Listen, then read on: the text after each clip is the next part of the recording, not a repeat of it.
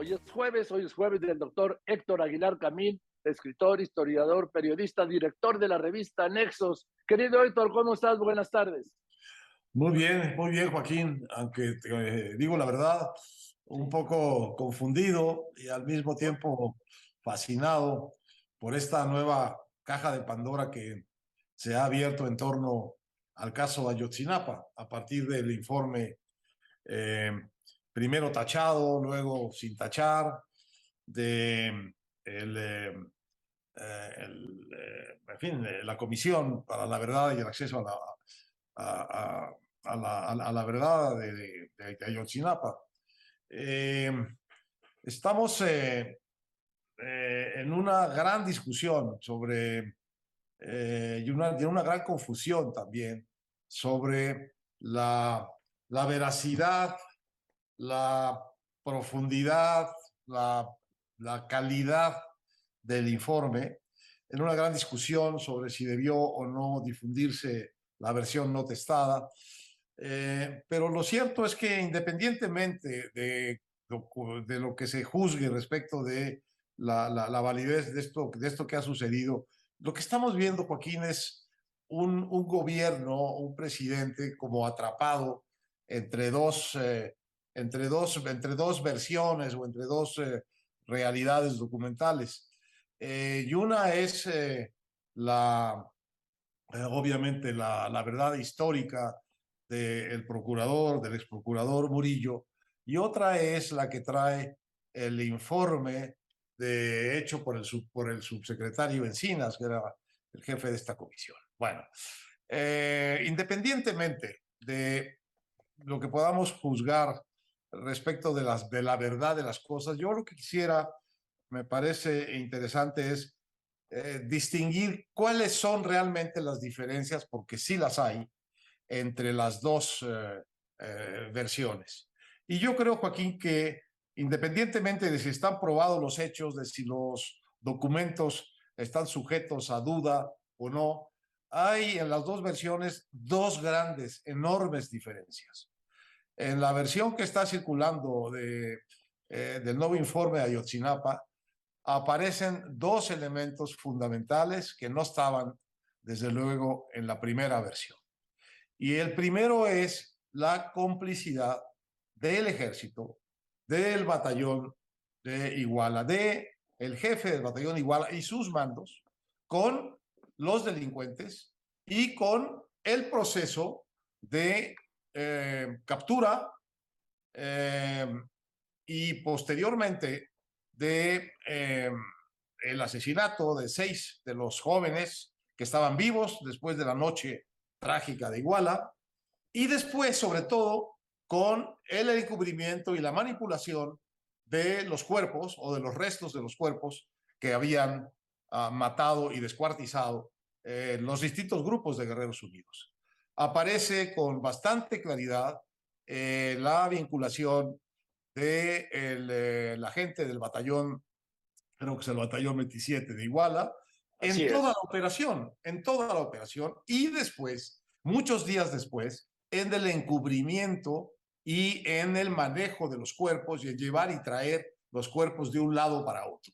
Y en la comunicación directa del capitán Crespo y del coronel, entonces Rodríguez, con los jefes de las bandas eh, de Guerreros Unidos. Este relato de complicidad, digo, independientemente de la calidad de los documentos que lo prueban, un elemento eh, fundamental de diferencia. Y un segundo elemento eh, fundamental de diferencia es que en este informe de la comisión, del, nuevo informe sobre Ayotzinapa, aparece muy claramente presentada la hipótesis o la eh, narrativa de cómo desde el principio la Procuraduría, a través de Tomás Herón, va a construir una historia que es la que va a ser después la verdad histórica, pero que no tiene nada que ver con lo que realmente sucedió esa noche, que está ocultando fundamentalmente, por cierto, la complicidad del ejército y está buscando eh, como, digamos, chivos expiatorios o eh, delincuentes menores o responsables menores para eliminar a los mayores.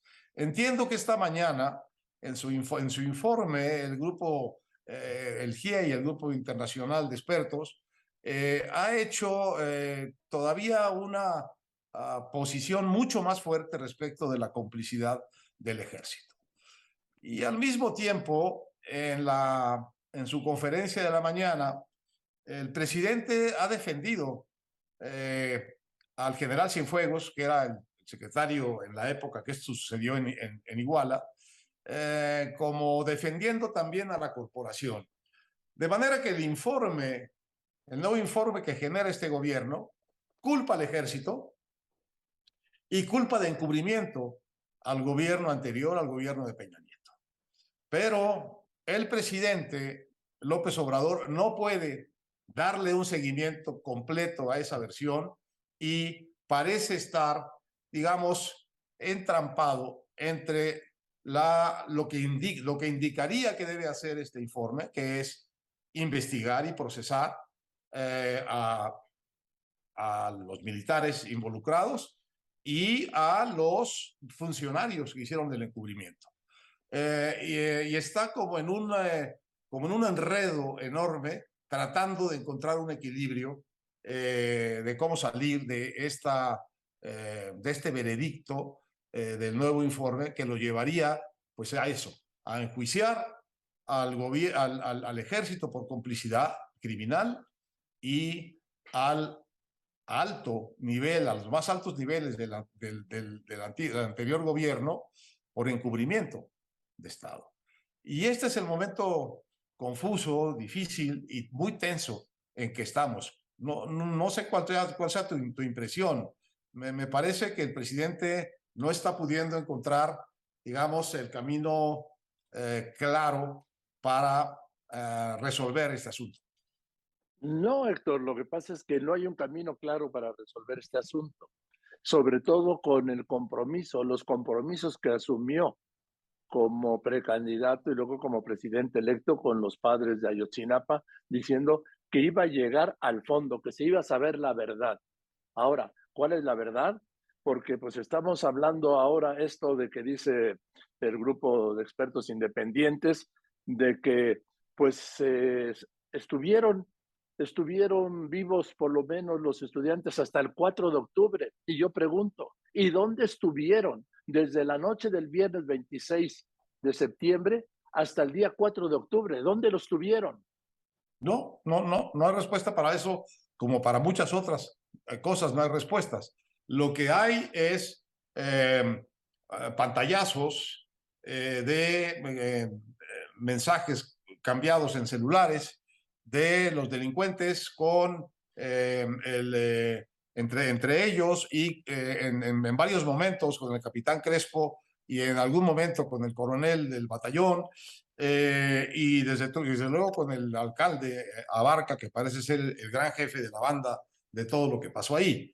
Entonces, eh, e, independientemente de los, eh, de, los, eh, de, los, de los detalles del asunto, aquí el problema para el gobierno es si, si quiere realmente cumplir su promesa de esclarecer lo que sucedió, tendría que seguir lo que le dice el informe que el propio gobierno encargó y puso en manos del subsecretario Encinas.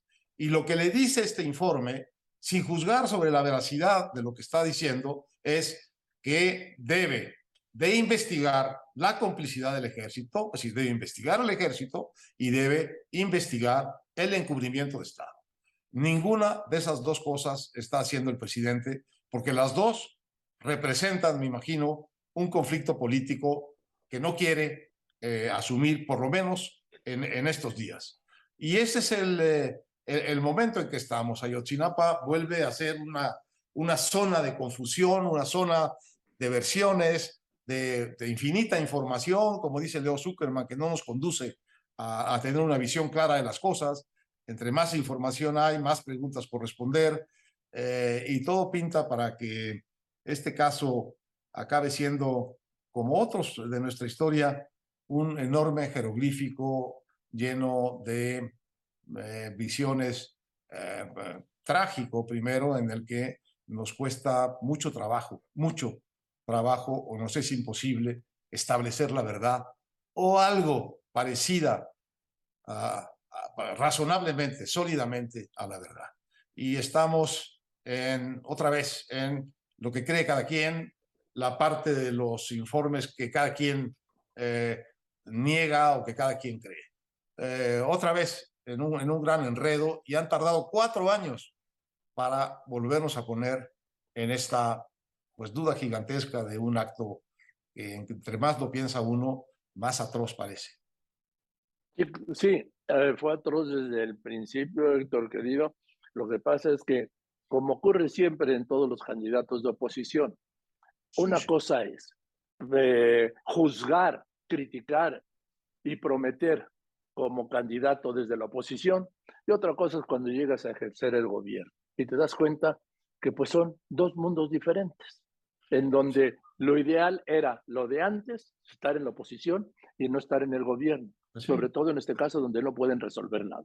Como dicen, eh, Joaquín, pues no es lo mismo ser borracho que cantinero, ¿no? Entonces, el borracho tiene todo a su disposición y el cantinero es el que tiene que controlar al borracho.